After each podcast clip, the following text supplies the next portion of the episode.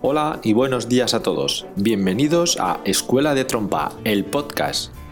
Un espacio en el que hablaremos de todo aquello que rodea a la enseñanza e interpretación de la trompa, así como cualquier otro tema relevante relacionado con la práctica y el estudio musical.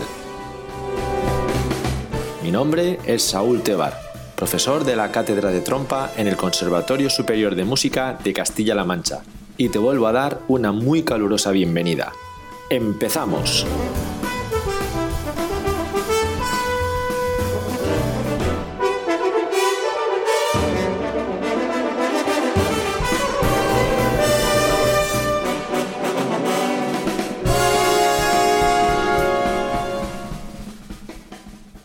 A la hora de enfrentarnos al público y de preparar con éxito una audición, hay dos tipos de preparación que debemos llevar a cabo.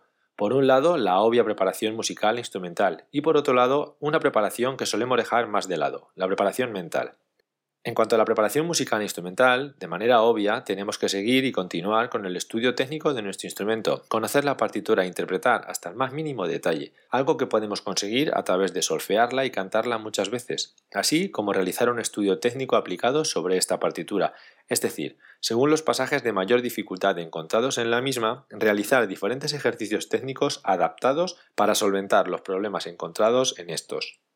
En cuanto al trabajo técnico, es necesario llevar a cabo un trabajo lento de la obra, especialmente en estos pasajes de elevada dificultad, trabajando los mismos tanto con el metrónomo con el afinador, e ir subiendo la velocidad a medida que vamos dominándolos. De igual modo, es muy importante trabajar la puesta en escena, algo que haremos a través del trabajo delante de un espejo. En muchas ocasiones vemos a personas actuar sobre el escenario y realizar gestos y muecas raras, de desaprobación, de frustración, según van actuando, dejando entrever su estado anímico al público. Además, también es importante para corregir determinados comportamientos a la hora de tocar, como posicionarse de espaldas o de perfil al público, bailar mientras se toca o tocar con una postura incorrecta. Otro aspecto que va a marcar nuestra manera de preparar esta actuación dependerá de si la misma va a ser de memoria o si por el contrario vamos a tocar con el papel. En el caso de que la actuación sea de memoria, deberemos tener aún un mayor conocimiento y control de la misma, ya no solo con el instrumento, sino en todo lo que concierne al lenguaje musical, con lo que tendremos que dedicar mucho más tiempo a su estudio. Otro aspecto fundamental y que mejorará nuestra actuación será grabarnos durante las sesiones de estudio, algo que es recomendable no solo hacer ante una audición, sino en el día a día, y que permitirá que podamos ir viendo nuestras carencias y virtudes, ser conscientes de nuestro sonido y poder así trabajar en los aspectos que más requieren nuestra atención. A la hora de llevar a cabo esta grabación es importante que nos visualicemos sobre el escenario el día de la audición, intentando experimentar al máximo las sensaciones que solemos tener, Así nos imaginaremos subidos en el escenario vestidos de negro, con el público mirándonos fijamente, sintiendo el calor que suele hacer en estas ocasiones, los nervios del momento, etc.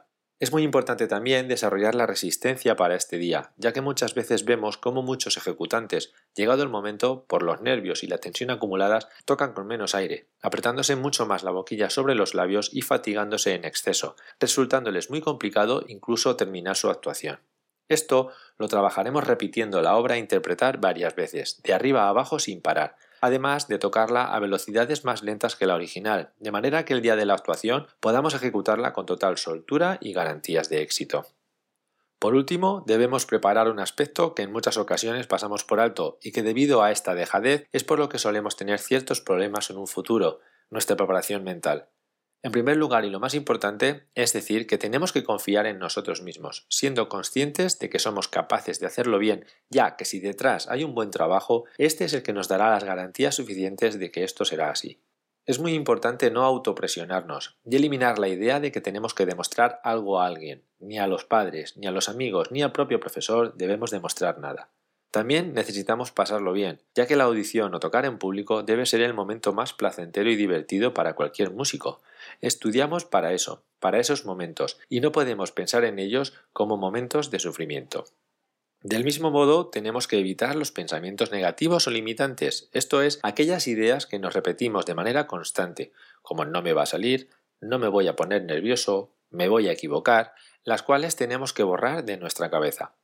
Una apreciación que tenemos que hacer sobre estos es que nuestro cerebro no distingue la palabra no, por lo que cada vez que nos repetimos cosas como no me voy a poner nervioso o no voy a fallar tal pasaje, nuestro cerebro elimina esa palabra y lo que entiende es todo lo contrario, Así entendería, me voy a poner nervioso o voy a fallar en tal pasaje. Con lo que tenemos que eliminar, como digo, todas estas ideas y pensamientos que lo único que hacen es bloquearnos, limitar y entorpecer nuestra actuación. En lugar de eso, deberíamos adoptar el rol del mejor amigo y hablarnos a nosotros mismos como si fuésemos este. Imaginad que vuestro mejor amigo se os acerca con estos pensamientos y sentimientos derrotistas antes de una audición. ¿Qué le decís? Pues sí, la verdad es que te suena muy mal todo y te sale sucio, vas a tocar fatal, te vas a poner muy nervioso, quizás incluso hagas el ridículo. O por el contrario le diríais, anímate, que tocas muy bien, sabes de sobra que eres muy bueno tocando, has estudiado muchísimo y además te sale súper bien. Yo creo que os quedaríais con la segunda opción. Pues precisamente esto es lo que tenemos que hacer, hablarnos como si fuéramos este mejor amigo y animarnos en todo momento remarcando aquello que hacemos bien y centrando nuestra atención en nuestras fortalezas y virtudes en lugar de en nuestras debilidades.